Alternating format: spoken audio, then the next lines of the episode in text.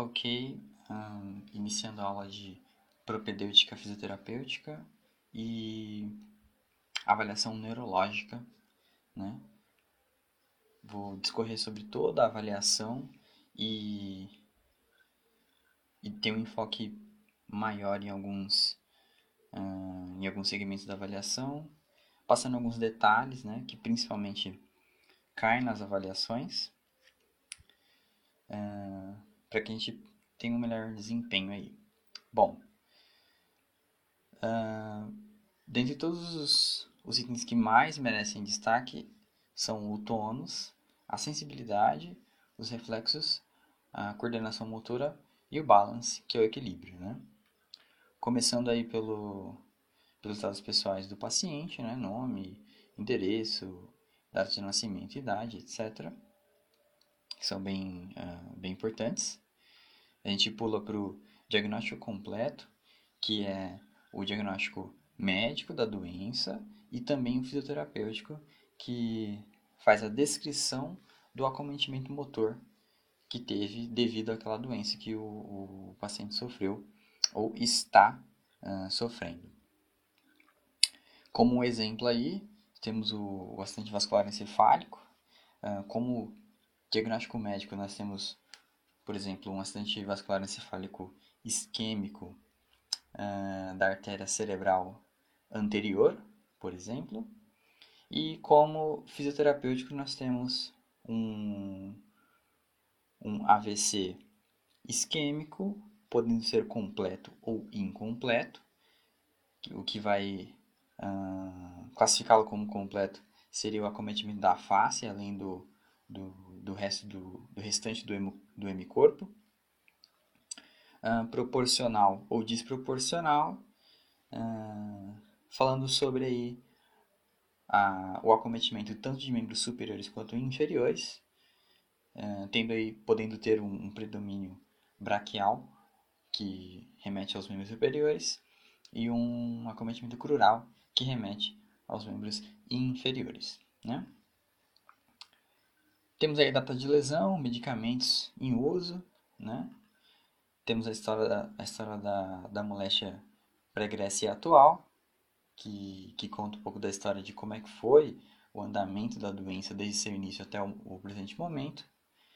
Uh, avaliação de, de AVDs, caso ele seja independente, semidependente ou dependente.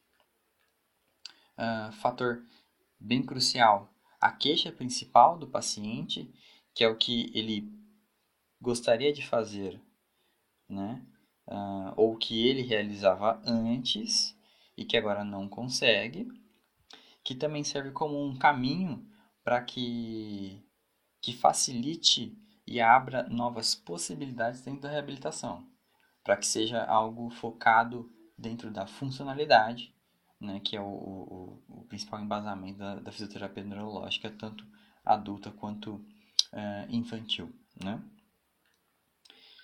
Uh, entramos no tônus muscular, que é de extremamente importância, principalmente na prova. Né? Uh, primeiro definir o que, que é o tônus. Né?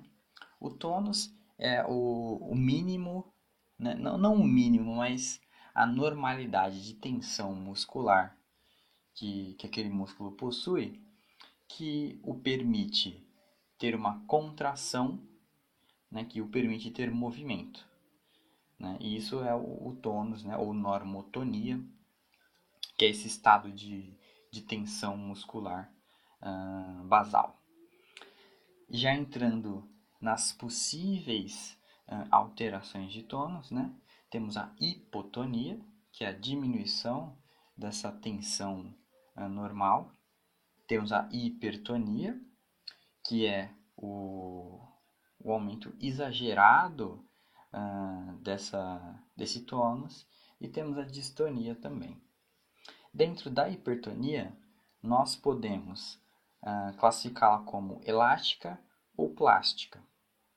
Começando primeiro pela elástica, uh, nós temos um, uh, uma lesão que teve um comprometimento piramidal, que consiste ali na, na, nas lesões das fibras que estão localizadas nas, pirâmide, nas pirâmides bulbares, né? E também ali próximo do, né, dos núcleos da base. Ela tem sua característica ali seletiva, então ela, ela pega regiões específicas, né?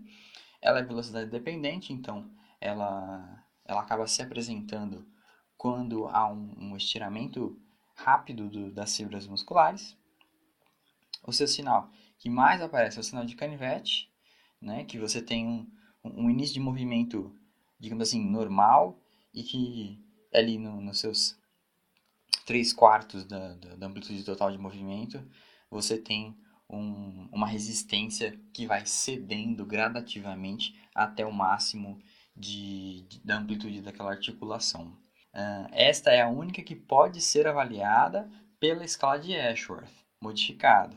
Uh, e assim como a espasticidade também, né, que já a, espasticidade Diferente da hipertonia elástica, que só tem o aumento do tônus, na espasticidade nós temos a hipertonia elástica somada à hiperreflexia, né? tanto aí uh, estilo radial, braquial, ulnar, uh, patela femoral e, e aquileu aí, juntamente do clonus e o sinal de Babinski no, no, no pé.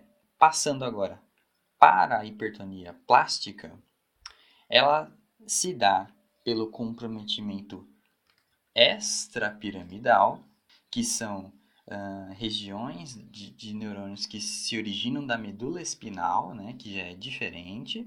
Eles não dependem da velocidade para serem uh, apresentados.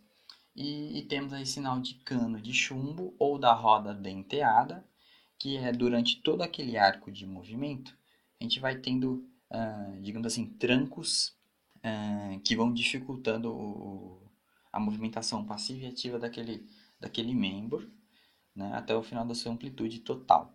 E ela não é avaliada pela escala de Ashworth modificada.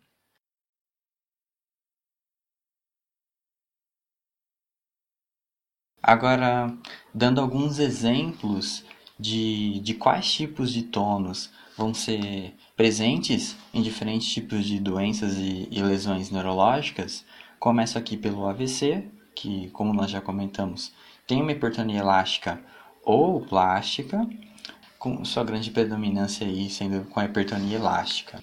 No, no, no TCE, o traumatismo crânioencefálico, nós temos a hipertonia elástica ou plástica. Na, na doença de Parkinson, nós teremos a hipertonia plástica. Na esclerose lateral amiotrófica, a ela, uh, o paciente pode apresentar uma hipotonia quando os neurônios motores inferiores são atingidos e ele pode ter uh, uma hipertonia quando os neurônios motores superiores uh, são atingidos ou até mesmo uma síndrome de espasticidade. Já na esclerose múltipla, temos a presença de espasticidade e talvez também uma ataxia. Na lesão medular, temos a presença de hipotonia e na síndrome pós-pólio sempre será uma hipotonia. Não, não há outra possibilidade. Passando agora para para reflexos, temos aí o reflexo estilo radial, pegando uh, C5 e C6, uh, os nervos, né? Bicipital C5 e C6 também, tricipital C6 e C8, o patelar pegando L2A, L4 e o anquileu pegando de L5 a S2. Comentando um pouco sobre o clonus, né? Que são contrações contínuas que aparecem quando o, o indivíduo tenta realizar um movimento voluntário, podendo aí ser uh, avaliado tanto em membro superior quanto membro inferior. No membro superior uh, é feita a extensão rápida dos dedos e no membro uh, inferior é feita a dorsiflexão rápida. E ele pode ser classificado como inesgotável, ou seja, que depois de algum tempo ele não para e ele só vai ser uh, cessado depois de realizar uma descarga de peso. Já o esgotável uh, é necessária somente a, a espera que o, o, o, sinal de clonos uh, irá desaparecer. Agora entrando na parte de sensibilidade superficial e profunda, vamos começar primeiro pela sensibilidade superficial, que, que já é responsável aí pelas, pelo tipo de sensibilidade térmica uh, e dolorosa, né? E, e, na, e na parte de sensibilidade, digamos assim, mais fina, né? Uh, pode ser testado aí com um pincel, um algodão, alguma coisa do tipo. E a parte uh, dolorosa com uma agulha ou alguma coisa que, que espete o paciente, mas que não machuque. Né? E ele irá referir o local onde foi colocado aquele estímulo e o tipo de estímulo também. E aí dentro da classificação que nós podemos ter, podemos ter uma anestesia, onde o paciente não sente absolutamente nada, uma hipoestesia, onde ele, ele sente muito pouco ou quando o estímulo é muito grande, né, acima do normal, uma normoestesia no paciente que sente tudo completamente normal, uma hiperestesia, né, podendo aí, podendo aí entrar até numa alodínia, né, onde um, um estímulo uh, que normalmente seria muito brando acaba causando uma reação exacerbada ou de dor ou de uma sensibilidade, um desconforto muito grande. E por último, temos a disestesia, que é quando o paciente não consegue localizar o local que aquele estímulo foi feito, ele localiza uh, o estímulo, mas não localiza o local onde foi feito e nem o tipo de estímulo que foi dado. Se foi algo mais, uh, se foi um algodão ou uma agulha, por exemplo, né? ele acaba uh, os confundindo ou até mesmo não realmente não conseguindo descrevê-los propriamente dito, né? Uh, temos partes sinais vitais, bem, bem básico, alterações uh, posturais, né? Entra na parte de compensações das limitações que a doença o, o, o leva a fazer. Entramos aí em outro caso aqui uh, sobre o, o balance, né? Que é o equilíbrio.